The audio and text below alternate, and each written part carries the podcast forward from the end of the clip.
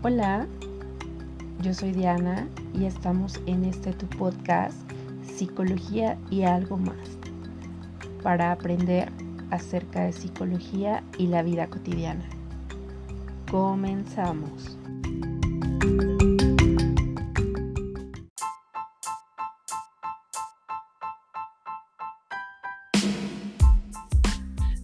Hola, ¿qué tal? Buenas noches. Estamos en su podcast Psicología y algo más, episodio número 5. Como recordarán, en el episodio anterior estuvimos hablando de cuándo era el momento adecuado para acudir al psicólogo e inclusive por ahí hacia el final del episodio número 4 un cuestionamiento acerca de si el psiquiatra y el psicólogo era para locos y si el psiquiatra y el psicólogo podían trabajar en conjunto o qué pasaba si yo acudía al psicólogo o al psiquiatra primero, cómo era una cita con el psiquiatra. Pues bien, para dar respuesta a estas preguntas, el día de hoy tengo un invitado con nosotros. Voy a presentarlo.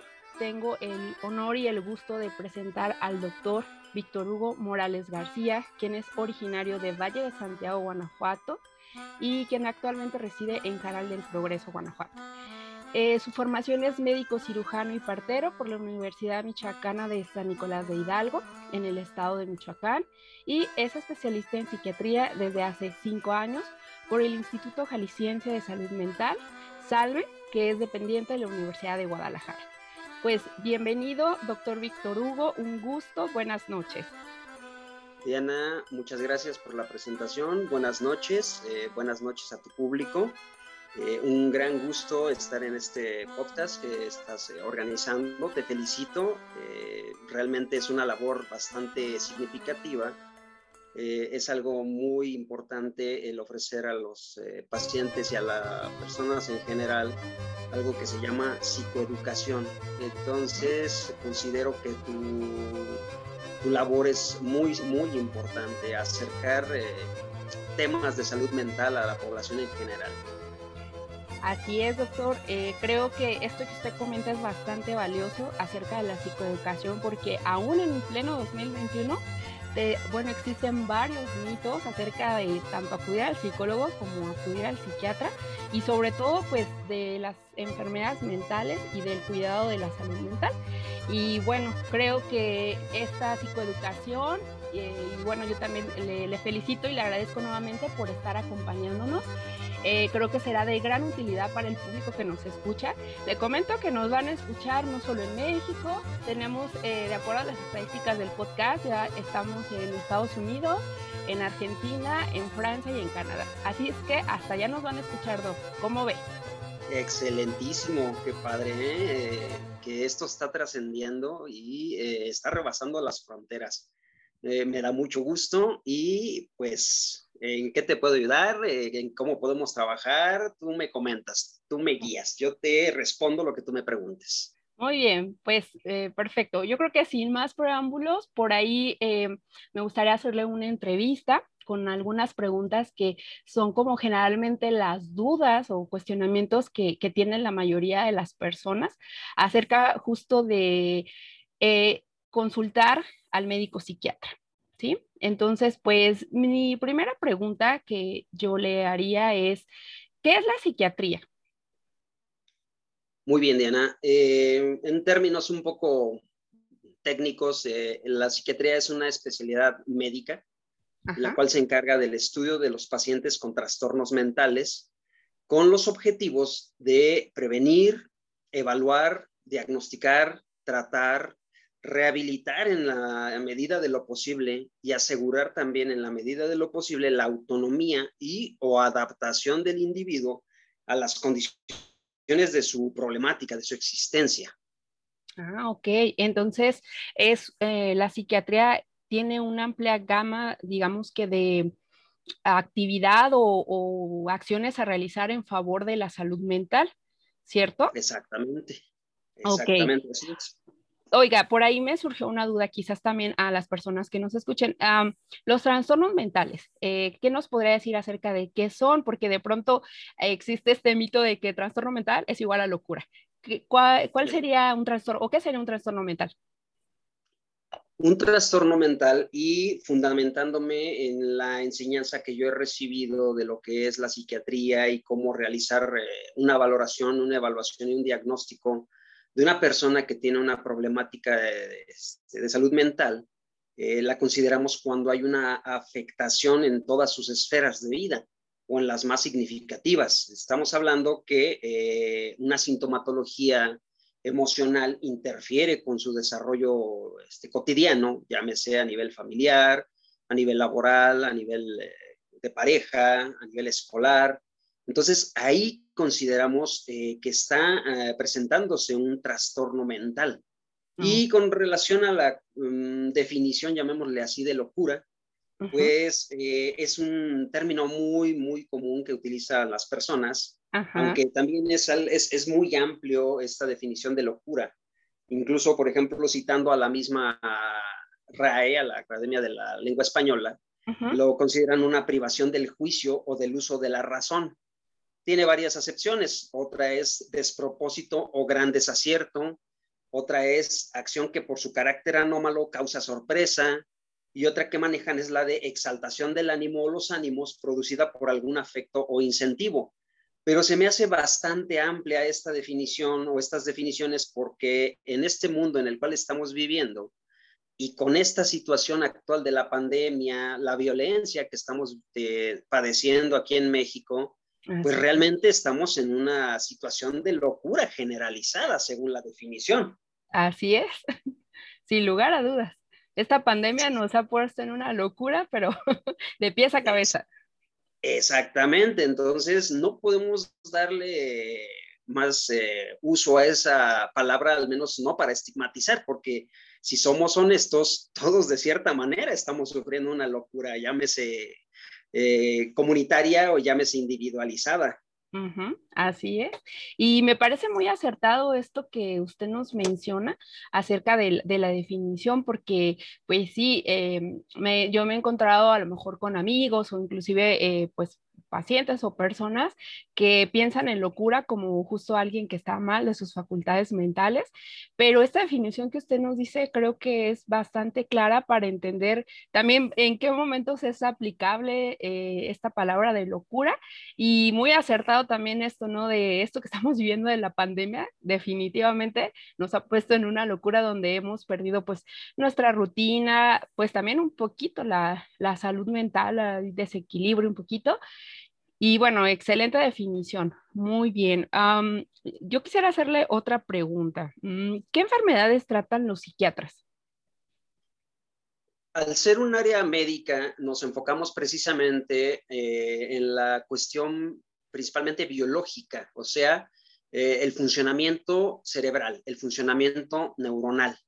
Entonces, nos enfocamos en eh, identificar si ese cerebro está teniendo una alteración en sus mecanismos biológicos, en sus mecanismos funcionales, eh, más que emocionales, que ahí es donde entra más la, tu área, ¿no? La cuestión psicológica. Eh, la cuestión médica nos enfocamos precisamente en una serie de síntomas, de signos que el paciente va a manifestar o que nosotros podemos ver incluso para poder determinar si existe una patología de salud mental. Llamemos, por ejemplo, depresión. Llamemos, por ejemplo, trastornos de ansiedad, que son muy amplios, los trastornos depresivos también son muy amplios, que en realidad ahora, con relación a al, DSM5, que es el, con el que yo me fundamento para realizar mis diagnósticos y valoraciones, pues ya se llaman trastornos del espectro afectivo, entre ellos el trastorno depresivo, el trastorno bipolar, eh, los más conocidos, por así llamarlos. Eh, existen también los trastornos más eh, severos y persistentes como, el, como la esquizofrenia, en los cuales anteriormente se pensaba que era una desorganización desde la formación o educación o crianza de las eh, personas, de los pacientes. pero con las tecnologías actuales se ha demostrado que realmente sí existe un trasfondo neurobiológico de estas patologías, de estos padecimientos, y ya nos ayudan a explicar las problemáticas de salud mental. Entonces, nos enfocamos en eh, problemas que desgraciadamente muchas de las ocasiones es muy difícil acceder a una prueba diagnóstica, como por ejemplo alguien que padece diabetes. Ahí no hay duda, le, hacemos una serie de pruebas eh, midiendo los niveles de glucosa. Si hay más dudas, pedimos una curva de tolerancia a la glucosa, incluso eh, niveles de insulina. Y no cabe duda, ya tenemos un, un marcador biológico que nos va a indicar que existe esa patología.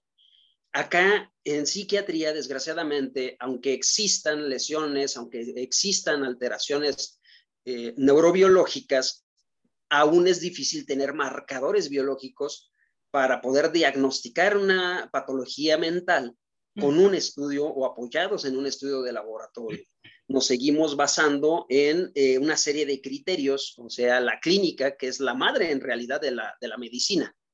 Eh, ese es, eh, pues yo diría, los fundamentos principales del quehacer del, del, de las valoraciones y el diagnóstico psiquiátrico. Ok, entonces, bueno, creo que comenta algo muy interesante, ¿no? De pronto hay ciertas patologías eh, que son un carácter eh, biológico, como por ejemplo un paciente diabético, pero que definitivamente tiene implicaciones eh, a nivel tanto psicológico como psiquiátrico, ¿no? Porque pueden gestar una depresión o un trastorno de ansiedad. Entonces, sería que em, las enfermedades que ustedes tratarían como psiquiatras serían estas que afectan la funcionalidad, como por ejemplo la esquizofrenia, psicosis, o los trastornos del estado del ánimo como depresión o bueno, cualquier tipo de, depresión eh, ya considerada de acuerdo al DSM-5 con diagnosticada con los criterios eh, diagnósticos eh, que ahí salen, ¿verdad? También los trastornos de ansiedad y, y, algunas otras afecciones. Trastornos alimentarios también incluye algún tratamiento, bueno, entra la psiquiatría para trabajar. Exactamente, exactamente. Sí, se consideran los trastornos de, la conducta alimentaria, entre ellos eh, los más conocidos como son la bulimia y la anorexia, y algo muy eh, llamativo y que eh, ha estado pasando desapercibido desde hace muchísimo tiempo, que es el trastorno por atracón.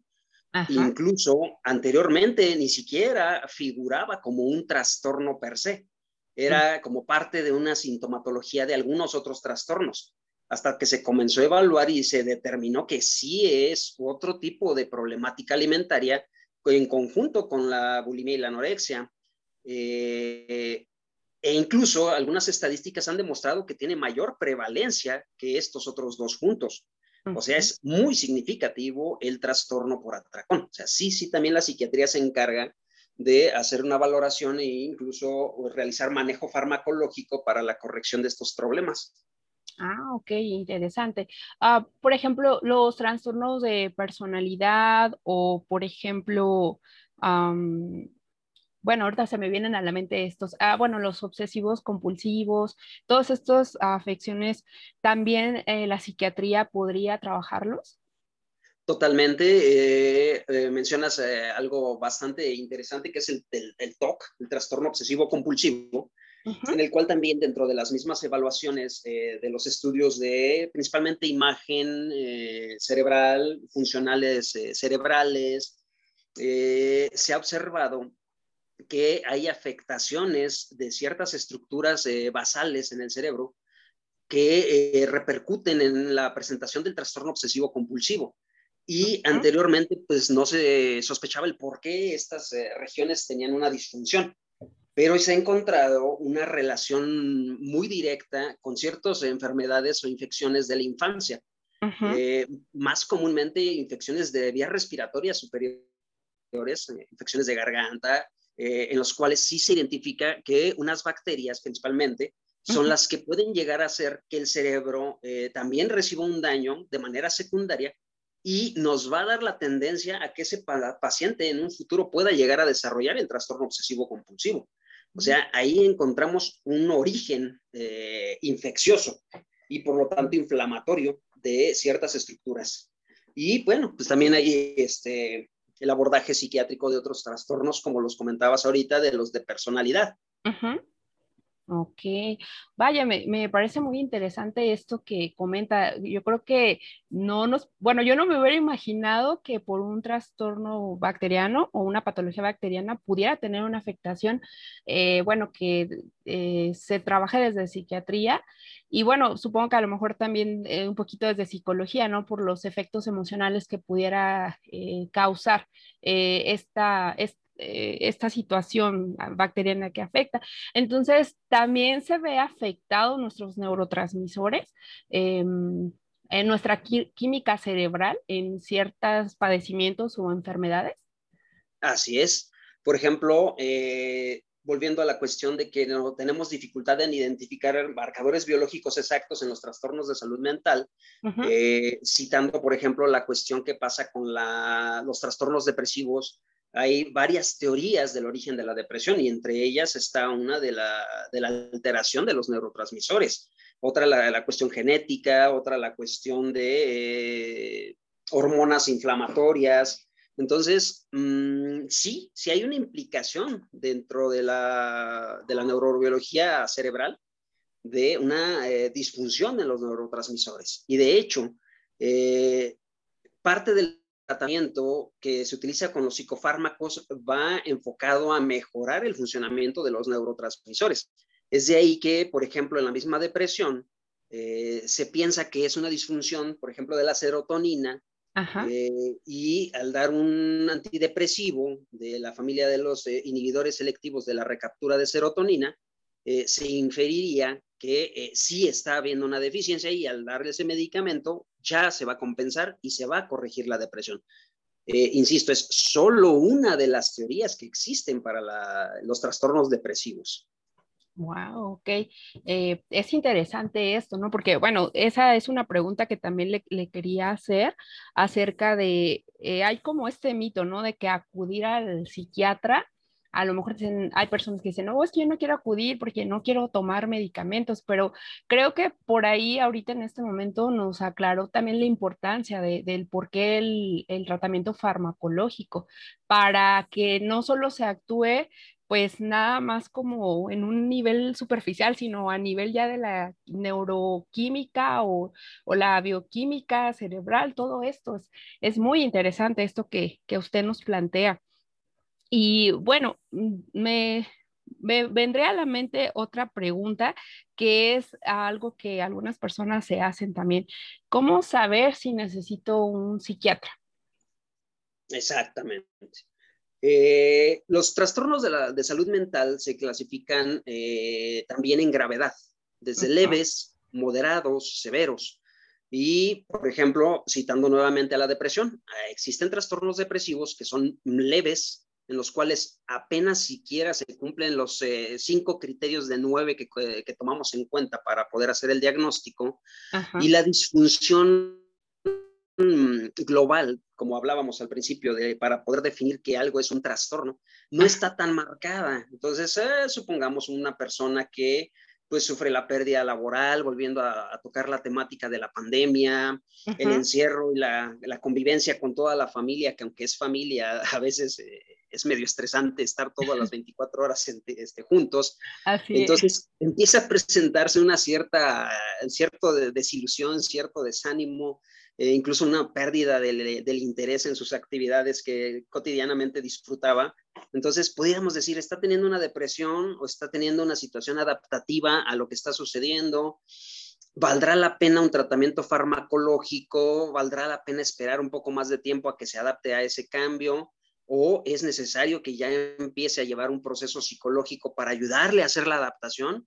Insisto, para poder decir que alguien ya necesita un tratamiento farmacológico, estamos hablando que entonces ya sus esferas realmente entraron en caos.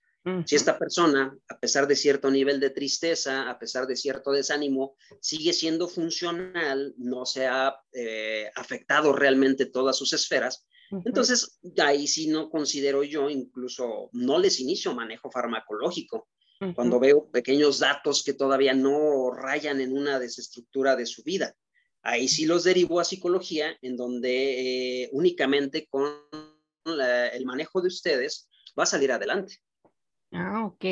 Entonces, esto que usted nos comenta es importante porque creo que se desmitifica la idea de que en cuanto uno va a psiquiatría es que en el momento le van a eh, dar esta pues medicación, ¿no? Como usted bien lo comentó, hace todo este proceso de diagnóstico que permite a usted, como bien lo dice, ¿no? Derivar para ya sea psicología o continuar el tratamiento farmacológico. Y pensaba mientras usted iba comentando acerca de las áreas afectadas en, las personas, uh, podría incluirse también estos duelos complicados o duelos prolongados que hay personas que, las, que tienen algún duelo o pérdida y que no la han trabajado y que pues digamos que se, no sé si sea correcto el decir que se gesta una depresión ya clínicamente significativa.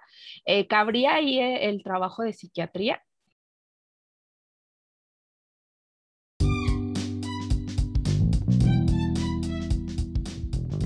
Exactamente, porque sí, eso es algo bastante común.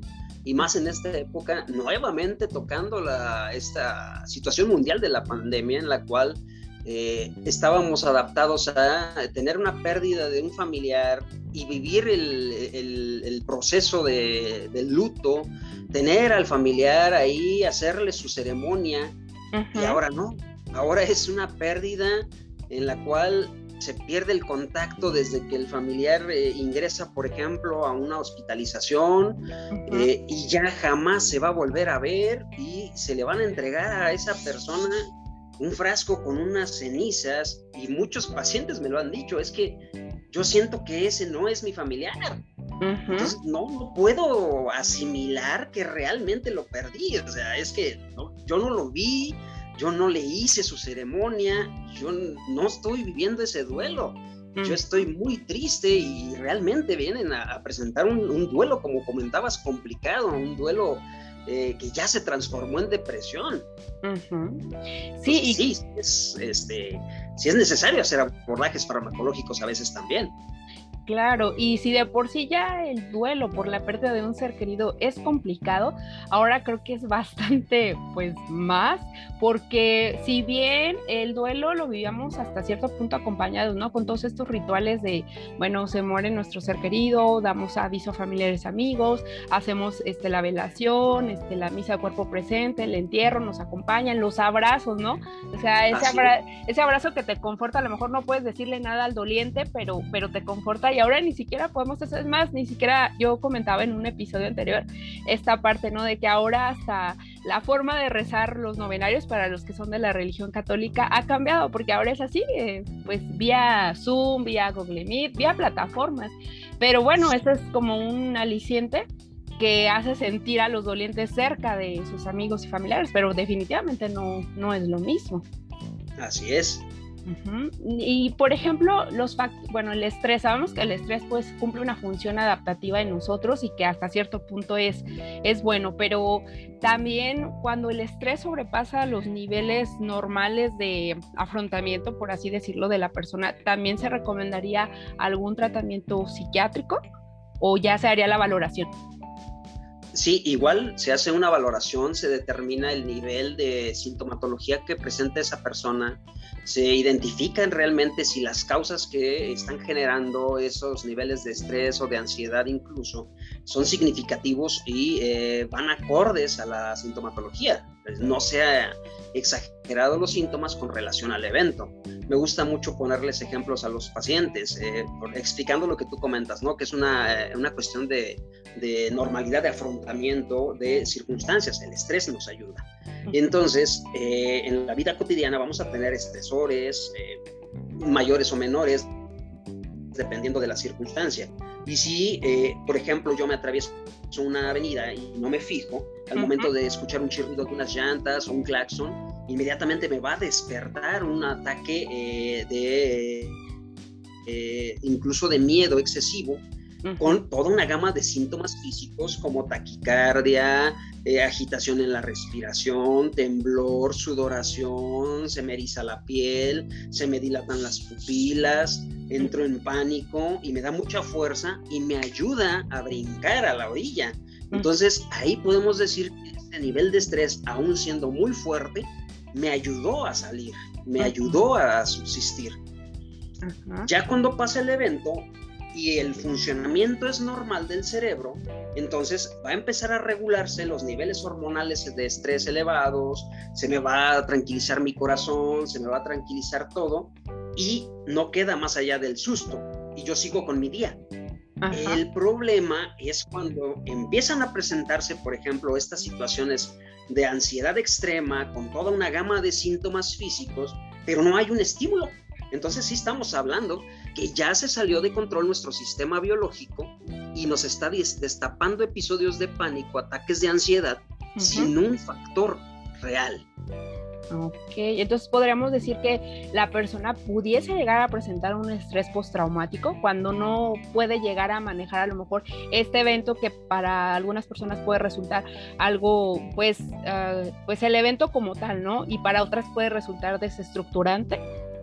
Exactamente, ahí sí entra mucho este, el, el, cómo va a afrontar su cerebro, cómo va a afrontar su sistema ese nivel de estrés. Ah, ok, muy bien. Wow, pues entonces eh, eso creo que nos irá dando un poquito de respuesta, pero ya usted nos ampliará más para la siguiente pregunta, que sería, ¿cómo ayuda la psiquiatría a la salud mental? Muy bien. Eh, retomando la cuestión de que al ser una eh, rama o una especialidad médica, eh, al menos lo puedo decir yo en mi experiencia, porque sé de colegas que también eh, toman cursos, hacen diplomados, maestrías y demás en, psicoterapias de diversa índole. Entonces, ahí ayudaría la psiquiatría dentro de las dos ramas, la médico-farmacológica y la psicoterapéutica. En mi caso, yo no tengo ninguna formación, no tengo ninguna este, tipo de abordaje externo al área médica. O sea, yo no doy psicoterapia, entonces yo puedo hablarte desde mi punto médico. Entonces ahí sí es donde entra el uso de psicofármacos para ayudar a esa persona a eh, corregir la serie de síntomas que se están presentando derivadas de ese, de ese diagnóstico que hayamos encontrado. Y me gustaría puntualizar un poquito aquí esto de, al mencionar el diagnóstico porque también eh, a lo mejor te ha pasado como encontramos de repente eh, un miedo eh, dentro de los mismos estigmas de la salud mental, un miedo a que reciban un diagnóstico y incluso a, ser mencionado como una etiqueta es que me dijeron que soy bipolar, es que me dijeron que soy, este, que soy, que soy esquizofrénico. O borderline. Exacto. Exacto, eh, no es que eh, los diagnósticos los utilicemos como una etiquetadora, los utilizamos para practicidad. Es como decir, entonces, eh, el paciente que tiene diabetes, ¿por qué no se le estigmatiza? ¿Por qué no le tienen miedo ya al decírseles que tienen un familiar con diabetes? Pero si erróneamente yo lo considero, se les dice, es que mi papá es diabético. No, papá tiene, padece, sufre diabetes. Es lo mismo, yo trato de hacerles el hincapié a los pacientes de que el diagnóstico no los define. Así es. por eso, y se hace de complicado porque muchos sí llegan con ese temor, más que nada eh, alimentado por la desinformación.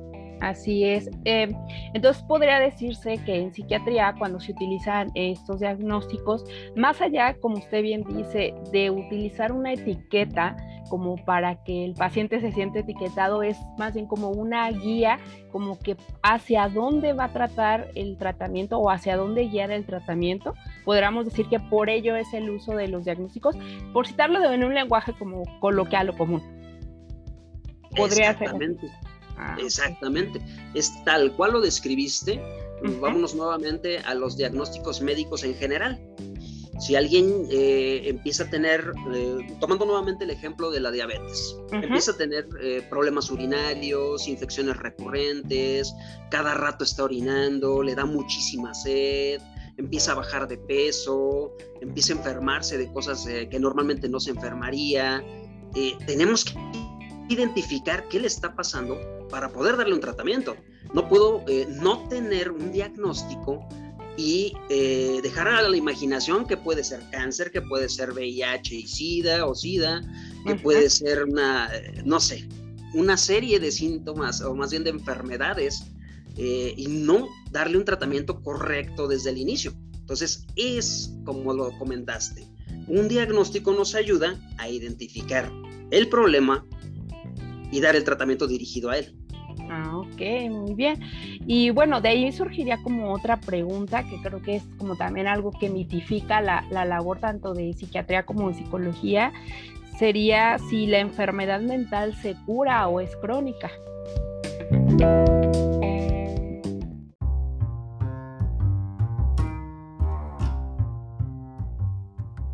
Ahí también hay una disyuntiva eh, porque hay de las dos.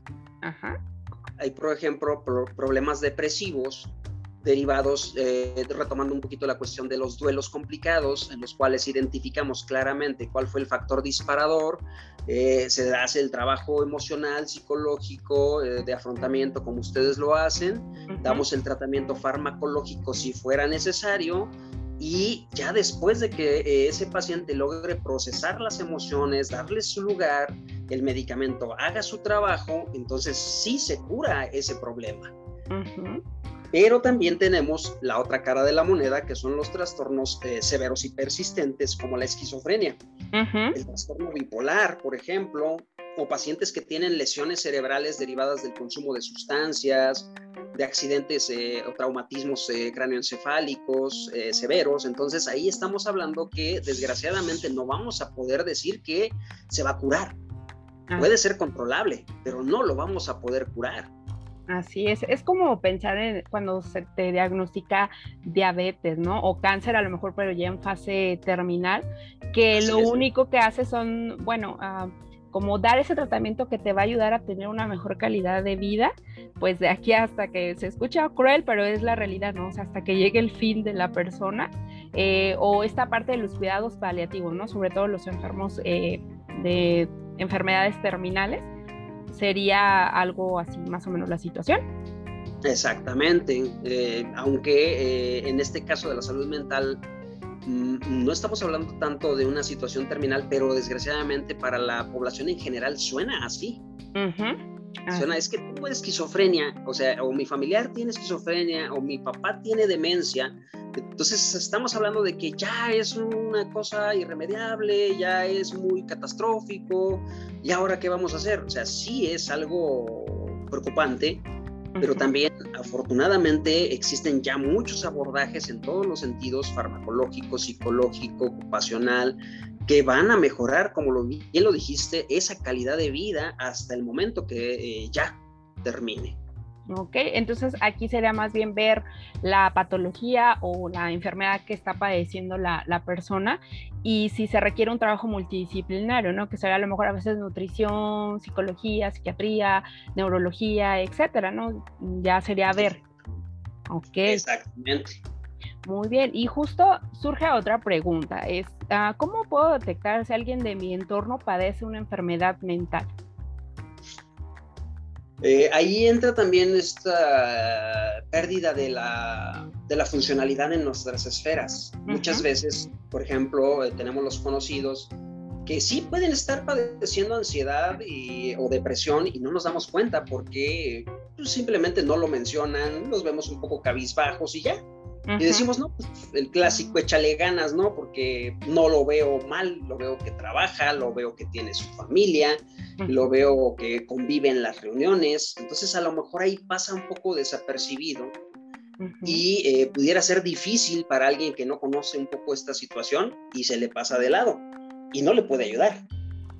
Lo más severo es cuando sí ya empezamos a darnos cuenta que esos estilos de vida de esa persona están cambiando totalmente ya se aisló, ya no va a las reuniones, ya eh, ha perdido varios trabajos, eh, ha tenido un nivel de irritabilidad extremo, o sea, cosas que son bastante significativas. Entonces ya pudiéramos empezar a inferir, aunque no seamos del área de la salud mental, que algo está trastornándolo y no lo tiene bajo control.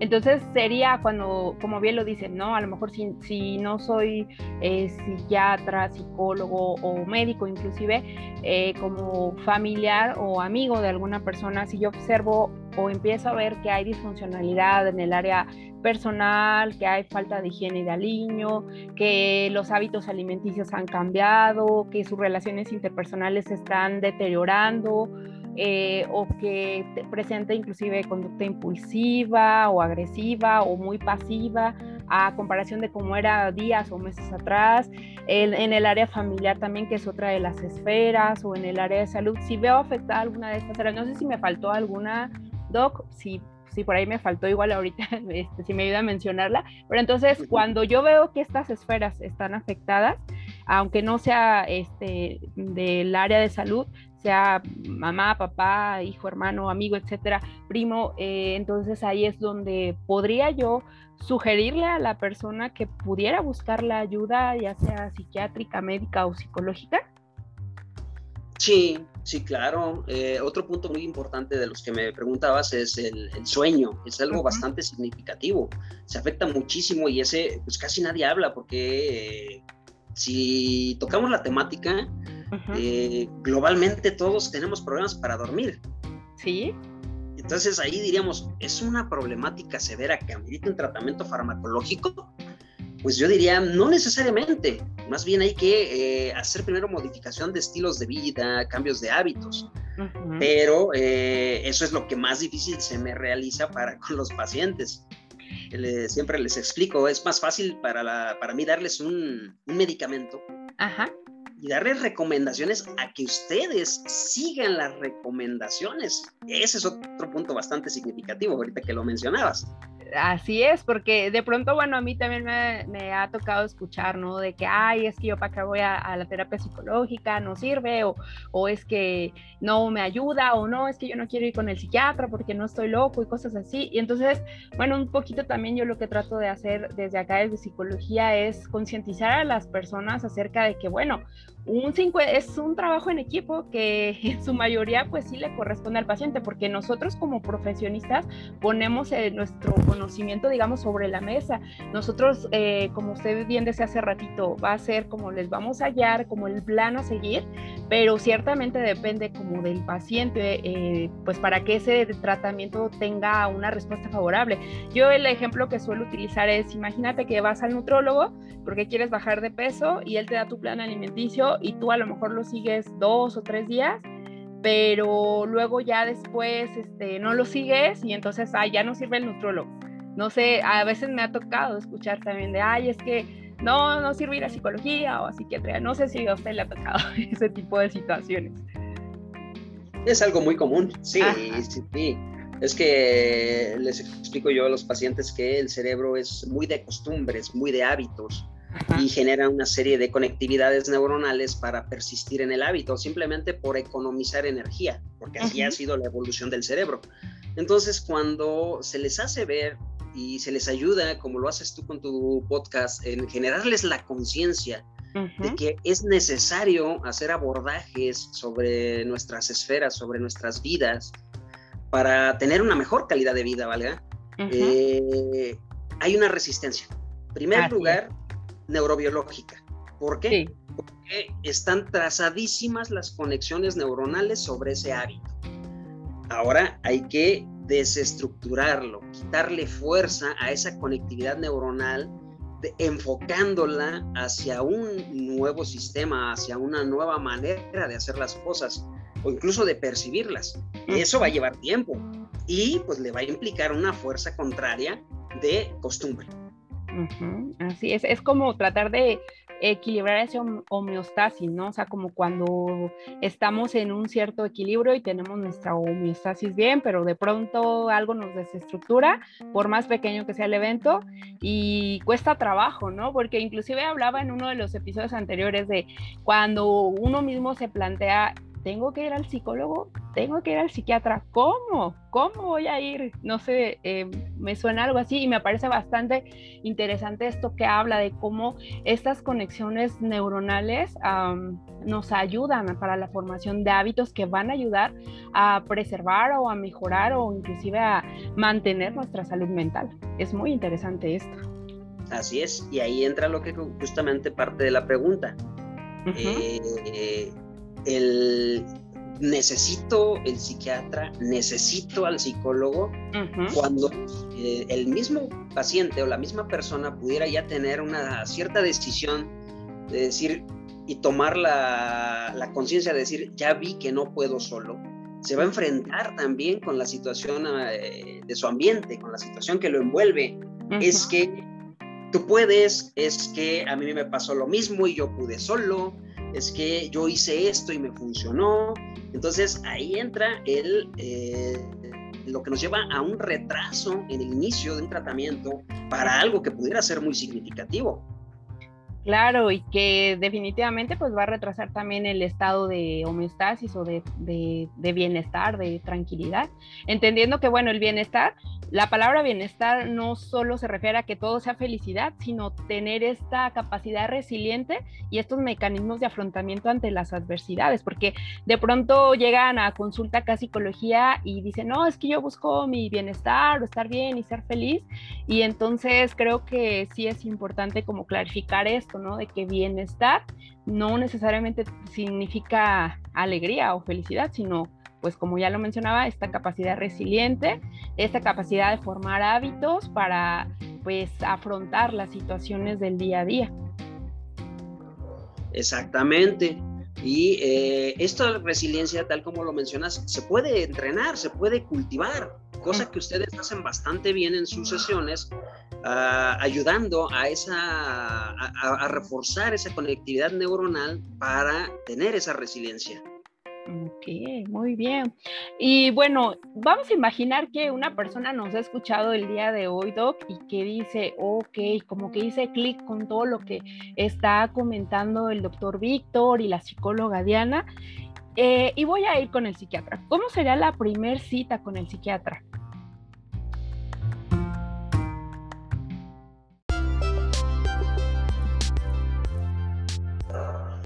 Aquí eh, Normalmente les dejo algo que se llama tribuna libre, que desde la medicina se ha practicado en todas las áreas, en el cual el paciente externa su sentir o sus síntomas. Y posteriormente ya hago yo un, interrogatorio ya dirigido sobre toda la serie de molestias o síntomas que el paciente a lo mejor los tiene, pero no los identifica y ya le ayudo a, llevarlo de la mano a que me diga o me muestre qué es lo que está viviendo. Entonces es pues un interrogatorio casi como cualquier otra consulta médica, porque sí, en muchas ocasiones, ya después de que han asistido con algunos psicólogos, eh, consideran que eh, hacemos un abordaje similar. Mm, sí, es un poco diferente. Ok, muy bien. Entonces, mm, básicamente, bueno, pues es esta primera entrevista inicial como para armar su expediente, su historia clínica y bueno, como este checklist como de signos y síntomas para ir determinando como por dónde va el asunto. Así es. Ok, muy bien. Adelante. Eh, sí, y por supuesto, eh, al enfocarnos en la cuestión médica, tenemos que descartar cualquier otra circunstancia médica que pudiera estar interfiriendo en la salud mental. Tal como pusiste un ejemplo muy, muy bueno que es lo de la diabetes. Hay personas que precisamente por, al tener un descontrol total en su metabolismo eh, de la glucosa, van a desarrollar depresión. Y no me va a servir de nada a mí identificar únicamente que existe el trastorno depresivo, darle un tratamiento farmacológico, no va a responder si no me enfoco también en su vía metabólica.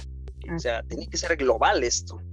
Ok, sí, entonces eh, incluye, como bien lo decía, no es las diferentes esferas, bueno, que, que se valoran desde el área médica para poder tener como este diagnóstico más integral, porque justo no podemos nada más centrarnos en un solo aspecto, ¿no? Sino, bueno, también acá en psicología es, por ejemplo, llegue y dice, bueno, es que tengo estrés, pero a lo mejor nosotros también tenemos que valorar otras áreas de vida como para ver de dónde proviene o cuál es la raíz del estrés. Y por lo que lo estoy entendiendo entonces en psiquiatría es similar eh, desde la parte médica. Exactamente, tenemos que verlo de manera global, al menos sí, pues como comentas, ¿no? Cada quien desde nuestra trinchera para poder identificar todo lo que está alrededor de ese, de ese malestar, de, esa, de ese trastorno. Bien. Eh, otra pregunta que se tiene frecuentemente es ¿cuánto tiempo dura el tratamiento psiquiátrico? Ya cuando eh, abordamos con fármacos a alguien, eh, ahí es variable. volvemos a lo que mencionabas con la pregunta de si estos tratamientos a veces son de por vida o son temporales. Cuando son temporales, eh, al menos en mi experiencia y eh, guiándonos un poco en, las investigaciones, se determina, por ejemplo, en un trastorno depresivo severo y ya hubo una respuesta total, pudiéramos usar un tratamiento de desde ocho meses, un año, hasta cinco años, o si estamos hablando de una persona que ha sufrido trastornos depresivos en múltiples ocasiones, que son muy, muy desgastantes, que existe un riesgo suicida cada que se presentan nuevamente los episodios. Entonces estamos hablando que esa persona no va a ser eh, prácticamente posible que le quitemos el tratamiento.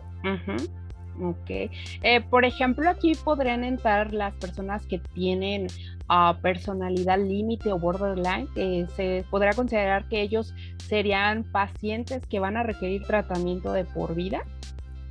Ahí está también otra disyuntiva muy interesante. Eh, cuando mm, toca ver a estas personas en etapas de, tempranas de la vida, porque pues, desgraciadamente los trastornos de personalidad se van gestando con nuestras vivencias en las etapas iniciales, volviendo nuevamente a ese eh, neurodesarrollo en el cual eh, si el cerebro está expuesto a circunstancias muy adversas, entonces va a haber una problemática en su desarrollo, en su conectividad, en su funcionalidad.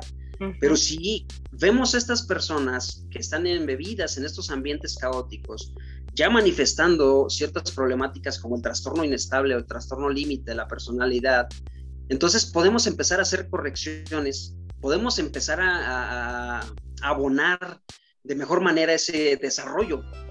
Ya cuando le llegue a una etapa adulta, que es cuando termina eh, de formar su personalidad, también se, se, se genera la conectividad total del cerebro, si logramos hacer correcciones, si logramos hacer un abordaje lo más saludable posible, es altamente probable que esa persona no necesite tratamiento toda la vida.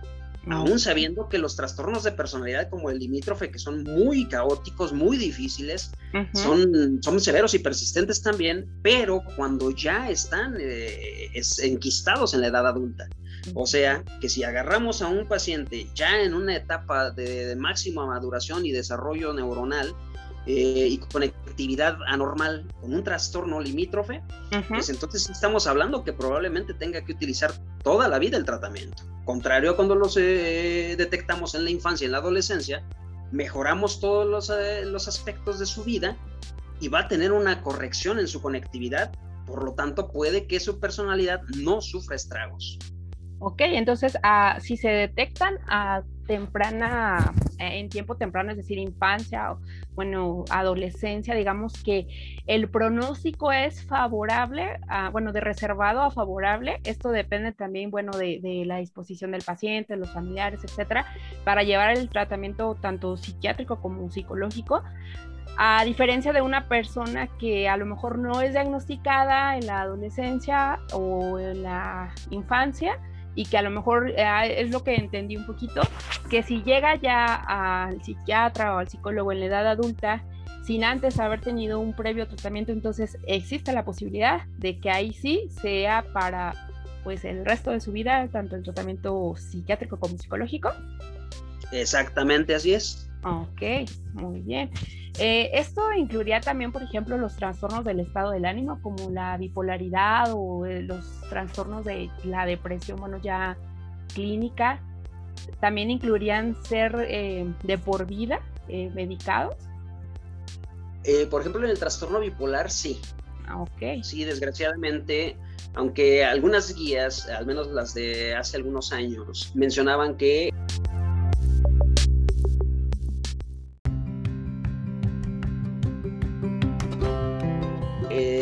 se diera el, al darse el diagnóstico y darse el tratamiento para corregir, por ejemplo, el, trastorno bipolar y ya mantener una estabilidad de al menos dos años a cinco años promedio, dependiendo del número de episodios, se podía eh, suspender el tratamiento y reiniciarlo en caso necesario. Desgraciadamente se ha visto que esto es totalmente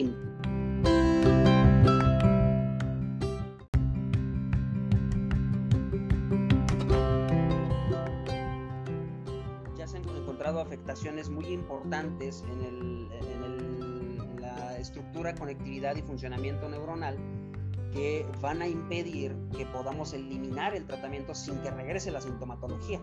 Ok. Bueno, entonces aquí ya sería más que nada lo que dictamine la valoración, por así decirlo. Eh, Exacto. Se me venía a la mente también esos trastornos que afectan la funcionalidad como la esquizofrenia, la psicosis, ¿también serían medicados de por vida o también habría que ver esta determinación de la evaluación?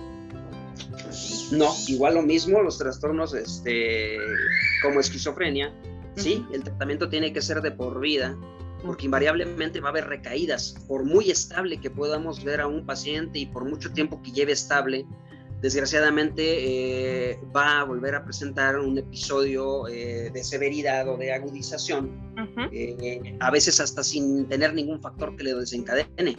Incluso el mismo trastorno bipolar y la depresión, dentro de la evolución que se ha analizado, se ha visto que aunque el paciente no haga nada extraño, tenga un muy buen apego al tratamiento, no lesione su cerebro de ninguna manera, no consuma nada de sustancias, sea relativamente funcional, eh, la misma historia de la enfermedad eh, nos ha enseñado que puede volver a tener episodios agudos. Y por supuesto esto es frustrante para los pacientes porque dicen, es que yo llevaba cinco años estable, no he suspendido para nada el medicamento, no me desvelo, no bebo, no me drogo, no hago nada. ¿Y por qué me volvieron los síntomas? Desgraciadamente así se comportan las enfermedades de este tipo. Claro, es como recuerdo en una cita médica que acudí y me decía el, doctor.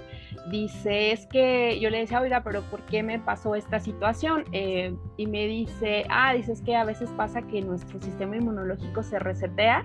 Dice, así como de la nada, ¿no? Como a veces pasa con las compus, ¿no? Que cuando a lo mejor ya están muy saturadas o, o el celular, ¿no? Y de, de pronto te avisa o me reseteas o me resetó solito. ¿Algo así podría ser que ocurra? Pudiéramos hacer una especie de comparativa así más o menos. Ah, ok, muy bien. Entonces, esto es todavía como un misterio, ¿no? Cómo el, cuerpo humano funciona en cuanto a todas estas cuestiones, ¿no? De, de, las enfermedades y todo, cómo se van gestando, ¿no? Aunque a veces hay, una, hay una base genética, ¿no? decimos, bueno, mi abuelito tenía diabetes, entonces a lo mejor me toca a mí también, o hasta mi segundo o tercera generación. Exactamente. Pero fíjate que eh, estudios genéticos han arrojado bastantes resultados muy, muy eh, alentadores, alentadores de manera relativa, porque eso implica mucho trabajo por parte de la gente. Alentadores en el sentido de que eh, se ha visto que pesa más lo que yo haga, incluso con mi vida, que la misma genética que yo venga cargando, que yo venga arrastrando. Y es donde entra, eh, pues precisamente esto, la psicoeducación, el aprender a tener hábitos de vida saludables para evitar que ese gen que eh, me heredaron se exprese o manifieste la enfermedad. O sea, puede estar, puedo mantenerlo dormido, pero va a depender qué haga yo eh, para que esa, ese gen se active, lo que se llama epigenética, que hago alrededor de mi genética para que esté latente, se presente o permanezca dormido ese, ese gen de, cierta patología. Ok, es como, bueno, ya lo referí hace unos momentos, eh, la formación de hábitos, ¿no? Pero también el autocuidado que yo como, bueno, persona voy a tener y que el autocuidado no solo implica desde la salud física, sino pues desde la, también la, la salud mental es, bastante interesante esto, ¿no? Como pareciera que no hay conexión entre las cosas, pero definitivamente todo trabaja en conjunto. Exactamente. Y algo que acabas de mencionar que es bastante interesante de, cómo nos enfocamos, por ejemplo, a decir, pues bueno, voy a comer más saludable. Cuando citaste, por ejemplo, el ejemplo de la, del, nutriólogo, eh, voy a empezar a hacer ejercicio. Eh, lo toman como solamente el aspecto físico. Voy a comer más saludable porque estoy pasado de peso. Eh, voy a empezar a hacer ejercicio porque tengo la presión alta. Pero eh, la cuestión de la salud mental está totalmente relegada. Simplemente nos fijamos en cómo es el esquema occidentalizado laboral en el cual estamos embebidos y es rinde mucho, trabaja mucho, gana mucho, consume mucho para que seas alguien. Pero todo eso es lo que nos está manteniendo en una epidemia de salud mental. Ahora sí, por encima de la pandemia está la epidemia de salud mental que ya se venía arrastrando y ya las mismas organizaciones de salud la, estaban viendo que se iba a, seguir incrementando. Yo creo que se adelantó el incremento debido a esta pandemia. O sea, ah. esto ya se volvió otra pandemia de salud mental que si de por sí ya era algo urgente por tratar, eh, yo creo que ahora premia más tener que replantearnos si este esquema de vida realmente nos va a aportar esa estabilidad, esa felicidad, esa, esa eh, ausencia de patología y va a ser saludable mentalmente. Sí, así es. Eh, definitivamente esta pandemia no solo nos vino a tocar la puerta de decir, a ver, hey, pon atención en tu salud física, sino también en la salud mental, porque ciertamente eh, ahora, bueno, pues vemos de que se está buscando más al psicólogo o al psiquiatra para atender estos, estas afectaciones en, la, en lo emocional, en lo psíquico, porque pues bueno, ahora la forma de llevar los duelos pues es diferente por toda esta cuestión de para evitar los contagios y también justo cuando, por, como lo decía también hace un ratito, Doc, esta parte de, híjole, sí está padre la familia, pero 24 por 7, estar en casa está complicado. Y sí, ¿eh? Sí, era así como de, antes a lo mejor de, bueno, ya tenemos la rutina establecida, llegábamos a la casa a descansar, la fuente del estrés era, por así decirlo, el área de trabajo, el lugar de trabajo, y ahora pues también nos llevamos parte de, esa fuente del estrés a la casa porque eh, es, este, pues sí, es, complicado. Realmente no estamos acostumbrados a estar en un confinamiento. Así es. Sí, este, por eso incluso muchos de fin de semana, de puro fin de semana, terminan más agotados que de la semana laboral. Ajá, sí, sí, de hecho. Sí, inclusive hasta, por ejemplo, recuerdo un meme que veía por ahí en redes sociales que decía, eh, em, hace un año que comenzó la pandemia, decía, confirmen si hay insomnio nacional. Entonces, este, o por ejemplo, eh, díganme desde qué parte de la casa me saludan o cosas así, ¿no? O sea, ahorita a lo mejor nos da gracia y todo, pero realmente es complicado estar en casa 24/7, atendiendo, todo lo que, lo que hacíamos a lo mejor fuera de casa. Y bueno, Doc, para ir cerrando esta entrevista, donde creo que nos ha aportado información muy valiosa y que espero que nuestros, las personas que nos escuchan eh, les esté siendo de utilidad. Y pues mi última pregunta sería, mm, ¿el psiquiatra y el psicólogo es para locos? No, realmente, al menos no únicamente. Si retomamos las definiciones que habíamos mencionado hace rato, eh, entonces eh, sí son para esta locura que todo mundo estamos viviendo actualmente, pero también son para todo tipo de personas que eh, empieza a tomar conciencia de que su salud mental es importante, que puede estar mejor. Les comento yo mucho a los pacientes, parte de la labor del psiquiatra y de la salud, del área de la salud mental, incluida psicología, es que la gente recupere la funcionalidad que perdió o que tenga, en el caso más extremo, una funcionalidad que jamás ha tenido. Entonces estamos hablando que cualquier persona, como lo que se está viendo ahorita en la pandemia, que antes no tenía ninguna patología de salud mental o al menos no algo identificable, está empezando a manifestarlo. Y no es que esté loco, es que desgraciadamente volvemos a la epigenética, volvemos al ambiente, volvemos a las circunstancias, nos han metido en un problema emocional inmanejable, al menos eh, de mano propia, en lo cual necesitamos ese apoyo, esa orientación, ese reentrenamiento emocional o, en su caso, un pequeño empujón farmacológico. Entonces, sí, abarcamos pacientes muy, muy este, lastimados a nivel emocional, lastimados a nivel eh, neurofuncional y personas que nos, nos, los topamos en la calle y no sabemos qué traen en su mente y necesitan un apoyo. Así es Dice por ahí una frase, caras vemos, trastornos mentales no sabemos. Exactamente. Así es, y, coincido mucho con usted en esta parte de que psiquiatría y psicología definitivamente no es para locos. Eh, psiquiatría y psicología eh, definitivamente es para aquella persona que eh, pues ha perdido la funcionalidad o que inclusive sus mecanismos de afrontamiento ante ciertas situaciones ya han sido rebasados, se han agotado y que por sí solo o por sí mismo o misma ya no puede y necesita de este apoyo y de este acompañamiento de estas dos áreas que si bien para, como usted lo refería, en algunas situaciones a lo mejor solamente será psicología, en algunas psiquiatría o en algunas ambas. Exactamente. Y eso es una muy buena anotación porque eh, muchas veces la gente piensa, es que entonces estoy más grave y por eso necesito el psiquiatra, o este, eh, yo solo puedo y no necesito al psicólogo, o este, yo me tomo el tecito de X o Y cosa que me recomendó la vecina y con eso salgo. Pues eh, no necesariamente, pero sí se tiene que recibir al menos una orientación porque sí, muchos pacientes dicen es que yo no quiero fármacos, yo no quiero medicamento. Perfecto, entonces eh, no es lo único. Yo también les explico mucho a los pacientes que no todo es pastilla. Yo soy médico y me enfoco en dar medicamentos, pero no todo se resuelve con pastillas. Entonces, ahí entra qué estoy, eh, qué compromisos voy a tomar conmigo mismo para modificar lo que me metió en ese problema de salud mental.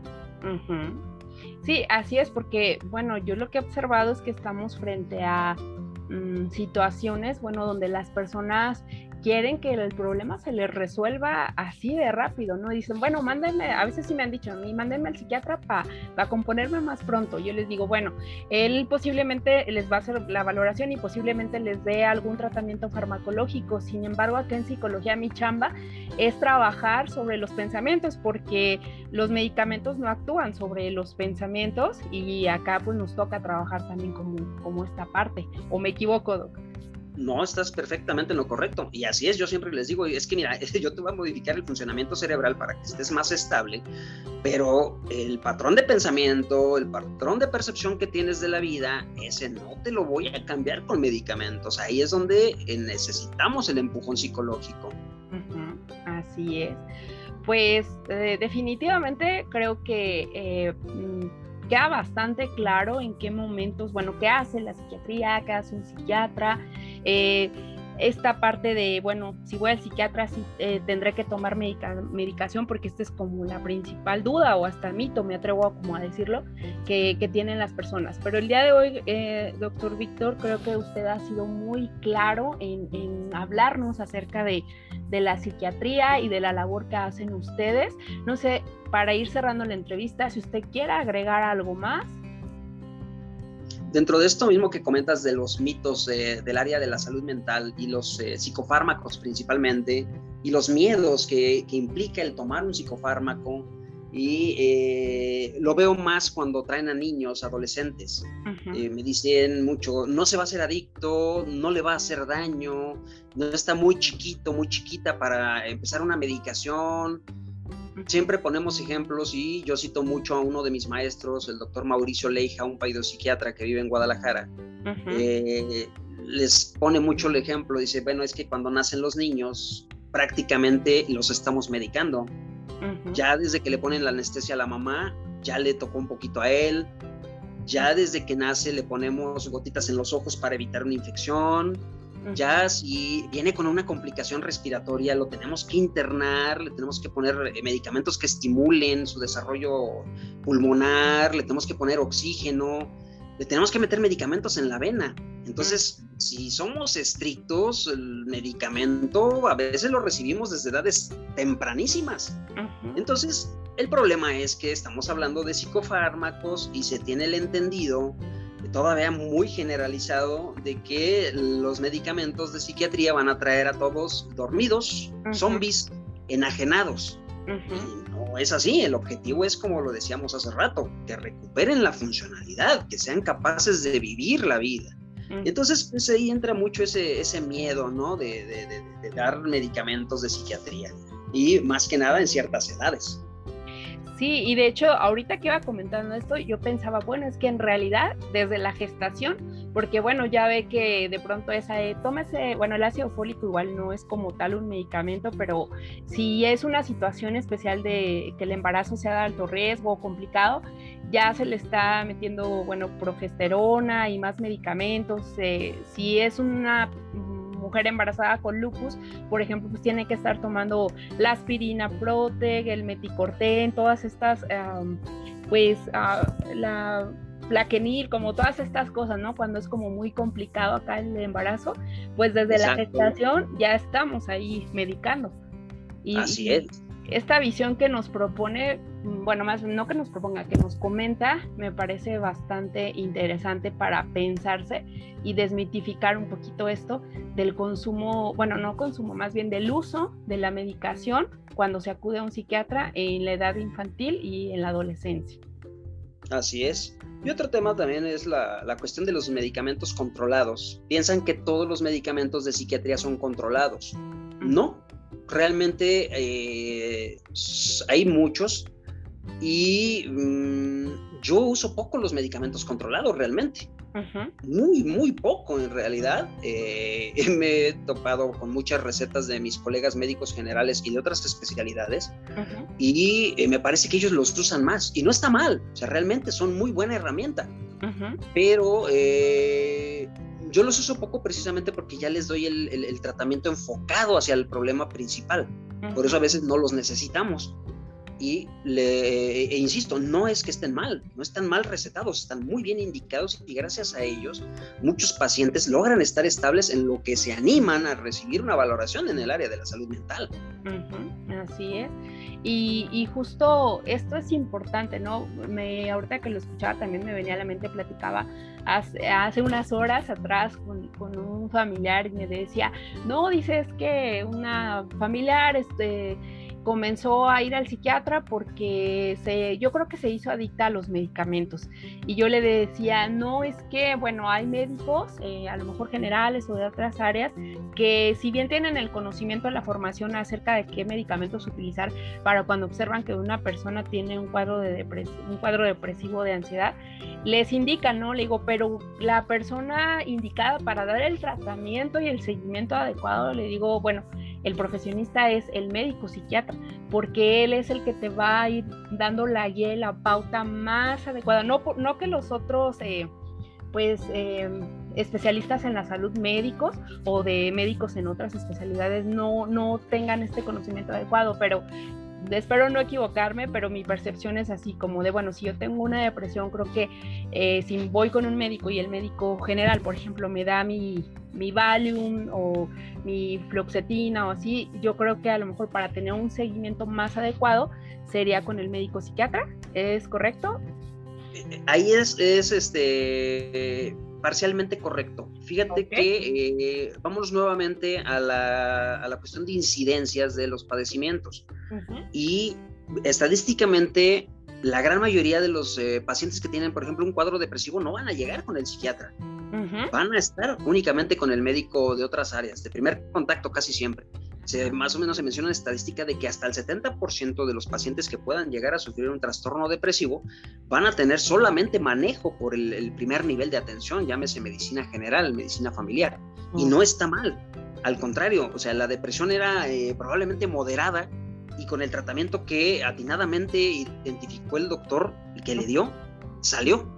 O sea, fácil, nosotros nos encargaríamos ya como especialistas de ese 30% o incluso menos, pero ya serían pacientes que definitivamente sí está con una patología mucho más severa y el mismo colega médico lo identifica y dice, ¿sabes qué? Es que este tratamiento yo ya lo he usado al menos con 100 pacientes que he detectado con los mismos síntomas depresivos, pero tú no respondes. Entonces tú sí te me vas al psiquiatra. Ese es un muy buen filtro porque ahí están eh, ayudando a que las personas no vean tan estigmatizado a la salud mental al ser tratadas por otros colegas. Ok, ah, muy bien. Entonces, eh, eso también nos ayuda un poquito a entender, ¿no? Eh, de pronto, de que si vamos con un médico general y por ahí nos da algún antidepresivo o ansiolítico, por citar, entonces, digamos, como bien decía, mm, es como la atención de primer nivel que para algunos pacientes es benéfica y para otros ya sí sería necesario derivar a psiquiatría, ¿correcto? Exactamente, entonces ahí entra qué gravedad tiene, le entra este, eh, el médico general al tratamiento, responde muy bien, excelentísimo, muy bueno. No hubo la respuesta esperada, ¿sabes qué? Te derivo. Está muy bien. Ok, muy bien. Bueno, pues eh, creo que este tema es bastante interesante para, pues como decíamos, ¿no? ir desmitificando o inclusive ir teniendo la información certera acerca de el área de psiquiatría, que es un área de la medicina que aporta mucho para esta contribución a la salud mental. ¿Algo más que usted quisiera mencionar, eh, Doc? Pues nada, tal como tú comentas, esto es eh, muy amplio y más que una entrevista, eh, yo lo tomaría como si fuera una charla de café, esto es súper apasionante, eh, por algo estamos en esta área, es muy amplio, es muy, este, es una temática que podríamos estar aquí horas y horas hablando y híjole, muy, muy nutritivo para ambos. Sí, definitivamente. Eh, yo considero que, bueno, como le había mencionado en algunas ocasiones, este, para mí, eh, algunos pacientes que he tenido que derivar a psiquiatría, eh, pues gracias a la ayuda de usted y de, y de los psiquiatras, pues ellos han podido salir adelante, restablecerse, como bien lo, lo mencionaba. Y pues no sé qué le parezca, si le gustaría que en algún otro momento pudiera ser nuestro invitado de honor para hablar acerca del amplio mundo de de la psiquiatría, de la salud mental, eh, de todos estos trastornos mentales, para ir como clarificando la información adecuada acerca de estos. Créeme que sería un placer y, e incluso si quieres podemos ir abordando temáticas particulares porque te das cuenta que esto también es muy amplio y, y podemos estar aterrizando pequeños datos de mucho o enfocarnos si te, te surgen eh, dudas o si le surgen dudas a tu público y quisieran que tomáramos algún tema en particular, lo, lo desarrollamos más ampliamente. Claro que sí. Eh, de entrada, bueno, no sé si usted quisiera proponernos como algún tema para tratarlo en algún otro episodio o bien esperamos a que nos escuchen y que nos den por ahí las sugerencias. Sí, más bien me gustaría que, eh, para que le vayan perdiendo el miedo a esto, también ellos son partícipes. Ajá, ok. Pues, doctor Víctor, un placer enorme eh, haber estado el día de hoy con usted, haber hecho esta entrevista que como bien usted dijo, más que eh, una entrevista fue como una charla de, como un cafecito y vamos a hablar y aportar como muchas cuestiones importantes para la preservación de la salud mental que en estos tiempos de pandemia definitivamente ha venido a trastocar a muchas personas que en la apariencia parecía que no que todo estaba bien y nos damos cuenta que definitivamente hay cositas que nos que nos retumban y que nos hacen perder un poquito el piso y caemos y necesitamos buscar la ayuda.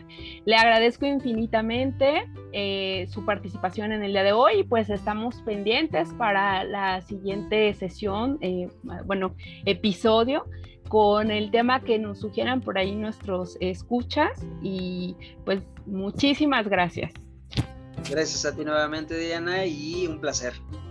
Un placer también para mí, eh, Doc. Eh, pues cerramos esta emisión de este podcast Psicología y algo más y nos vemos hasta la próxima.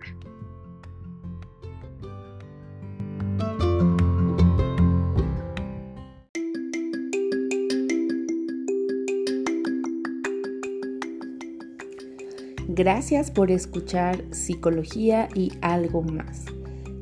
Si tienes dudas, preguntas o alguna sugerencia para nuestro podcast, déjanos un mensaje de voz y te estaremos escuchando para poder responderte lo más pronto posible. Hasta la próxima.